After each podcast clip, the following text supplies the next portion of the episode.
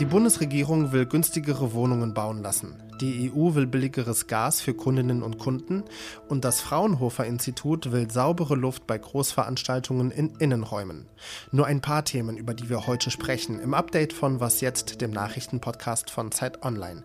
Mein Name ist Roland Judin, es ist Mittwoch, der 12. Oktober und Redaktionsschluss für diesen Podcast ist 16 Uhr. Schneller und mehr. Das könnte das Motto der Bundesregierung sein. Seit langem ist das Ziel, 400.000 neue Wohnungen jedes Jahr zu bauen. Davon 100.000 sozialer Wohnungsbau. Doch trotz Inflation will Bundeskanzler Olaf Scholz nicht von dem Ziel abweichen. Wir halten an dem Ziel fest. Das muss ausdrücklich gesagt werden. Wir wollen diese Zielsetzung verfolgen und die Wohnungsbauzahlen auf diese Größenordnung steigern, gerade auch wenn jetzt die Zeiten viel schwieriger werden, um das Ziel zu erreichen. Bauministerin Clara Geiwitz und das von ihr ins Leben gerufene Bündnis für bezahlbares Wohnen haben heute Maßnahmen für mehr und günstigere Wohnungen vorgestellt. Unter anderem sollen Planungsprozesse und Vergabeverfahren digitalisiert und vereinfacht werden. Außerdem setzt die Ministerin auf serielles und modulares Bauen, also dass Bauteile in Fabriken kostengünstig produziert und auf der Baustelle dann nur noch zusammengesetzt werden müssen. Sozialwohnungen werden gebraucht für ganz viele, damit sie in der Lage sind, preiswerte Wohnungen zu finden. Und hier werden wir ein großes Programm auch im nächsten Jahr von 500 Millionen Euro auflegen, gerade für junge Menschen, für Auszubildende und für Studierende, denn sie haben es oft sehr, sehr schwer, ihre Wohnung zu finden. Viele Bauprojekte kommen aktuell aber nicht voran, weil Baumaterialien fehlen oder erst spät geliefert werden können oder aber sehr teuer geworden sind. Zu den großen sozialen Fragen aktuell gehört nicht nur der Wunsch nach bezahlbarem Wohnraum, sondern auch die Frage nach bezahlbarer Energie. Die Bundesregierung hat mit dem Doppelwumms, also mit dem Entlastungspaket, das unter anderem die Gaspreisbremse beinhaltet, allerdings viele Länder in Europa vor den Kopf gestoßen. Die Energieministerinnen und Minister dieser Länder sind heute in Prag zusammengekommen, um über Entlastungen für Verbraucherinnen zu beraten. Und ob Deutschland in dieser Runde eigentlich böse Blicke geerntet hat, das frage ich Matthias Kruper, langjähriger EU-Korrespondent der Zeit. Hallo Matthias. Hallo Roland. Matthias, warum kam Deutschlands Doppelwumms eigentlich in Europa so schlecht an? Der kam vor allen Dingen schlecht an, weil er nicht abgesprochen oder nicht angekündigt war. Das heißt, die meisten europäischen Partner waren tatsächlich, oder nicht die meisten, alle, inklusive Frankreich, ähm, waren einfach überrascht von der deutschen Ankündigung. Und dann ist eben der Verdacht, äh, weil das eine riesige Summe ist, viele andere EU-Länder können eine solche Summe nicht wuppen, ähm, dass Deutschland damit seinen Unternehmen einen Vorteil im Wettbewerb verschafft und damit im Grunde genommen den europäischen Binnenmarkt verzerrt. Deswegen hat es viel Kritik auf sich gezogen aus allen Himmelsrichtungen. Und war das dann auch heute bei dem Treffen in Prag Thema? Ich denke, dass die Kritik selber, weil die in den vergangenen Tagen äh, schon sehr deutlich geäußert worden ist, denke, dass die dann nicht mehr so laut war, aber im Hintergrund spielt das eine Rolle. Es spielt nicht zuletzt eine Rolle ähm, bei der Frage, wie man eben jetzt doch auf eine gemeinsame Position kommt, um die Preise zu äh, deckeln und um Druck auf Deutschland zu machen. Wie entlasten denn eigentlich andere EU-Länder ihre Bürgerinnen? Ja, das ist eine gute Frage, weil da wird dann auch ein kleines bisschen so Doppelzüngigkeit laut. Auf der einen Seite kritisiert man Deutschland, auf der anderen Seite haben viele andere Länder etwas Ähnliches gemacht, sei es, dass sie Energieschecks ausgestellt haben, sei es, dass sie das Tanken subventioniert haben, sei es, dass sie nationale Gaspreis- oder auch Strompreisdeckel zum Beispiel in Frankreich beschlossen haben nochmal der große oder der Unterschied in der Wahrnehmung ist einfach diese riesige Summe von 200 Milliarden Euro. Es ist ja auch irgendwo verständlich, viele Länder in der EU sind deutlich kleiner als Deutschland, können sich also ein so riesiges Entlastungspaket schlichtweg nicht leisten. Zeichnet sich denn ein Kompromiss ab zwischen Deutschland und generell allen EU-Mitgliedstaaten, was Entlastungen angeht? Das, worüber gesprochen wird, sind im Grunde genommen zwei Wege. Das eine, worüber gesprochen wird auf europäischer Ebene, ist ein äh, Gaspreisdeckel innerhalb der EU. Da sind aber die Deutschen und auch Niederländer und einige andere ähm, etwas skeptisch.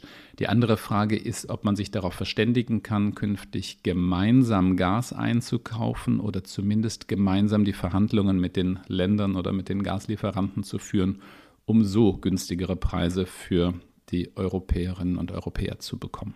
Und die EU-Energiekommissarin Katri Simpson hat für nächste Woche von der EU-Kommission einen Vorschlag für ein Entlastungspaket angekündigt.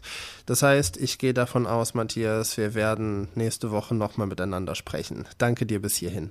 Ja, danke Roland. Bis nächste Woche.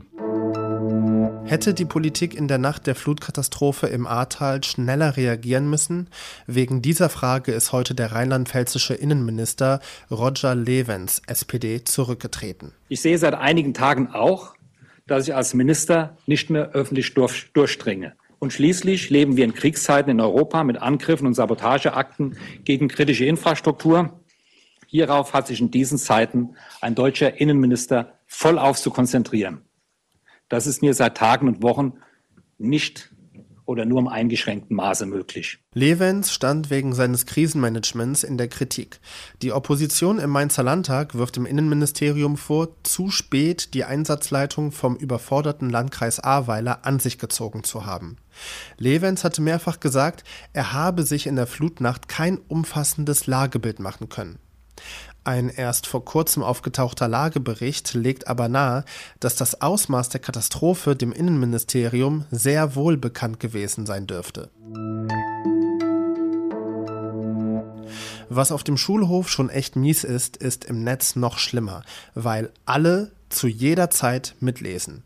Lügen, üble Gerüchte, Beleidigungen und Drohungen im Netz, kurz gesagt Cybermobbing, davon ist jeder und jede sechste Schülerin in Deutschland betroffen. Das zeigt eine Studie des Bündnisses gegen Cybermobbing und der Techniker Krankenkasse.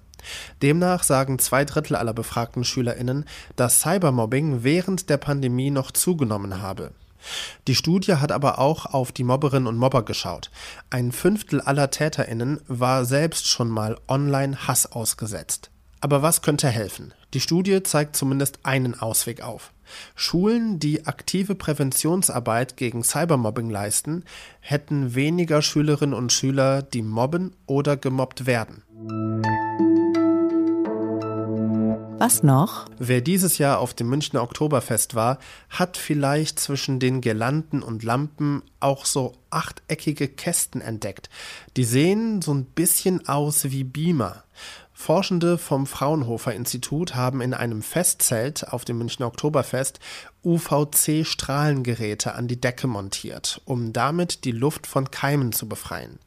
Eine Großveranstaltung im Innern mit gesunder, also reiner Luft wäre ja geil, vor allem im Hinblick auf den dritten Pandemiewinter.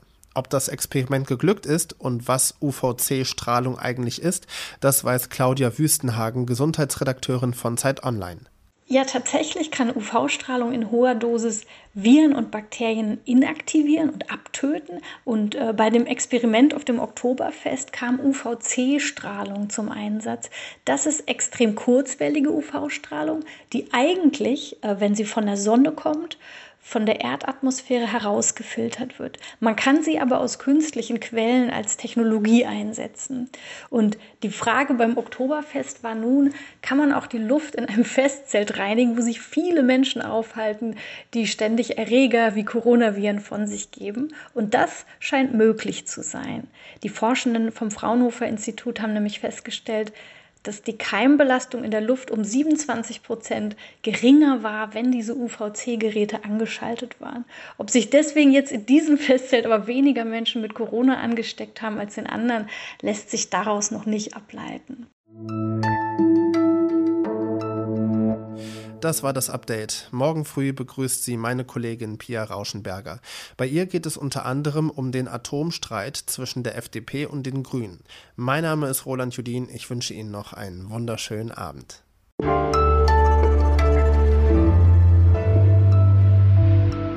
Immer wenn ich aufnehme, ist hier ein Krankenwagen. Nee, ist Feuerwehr.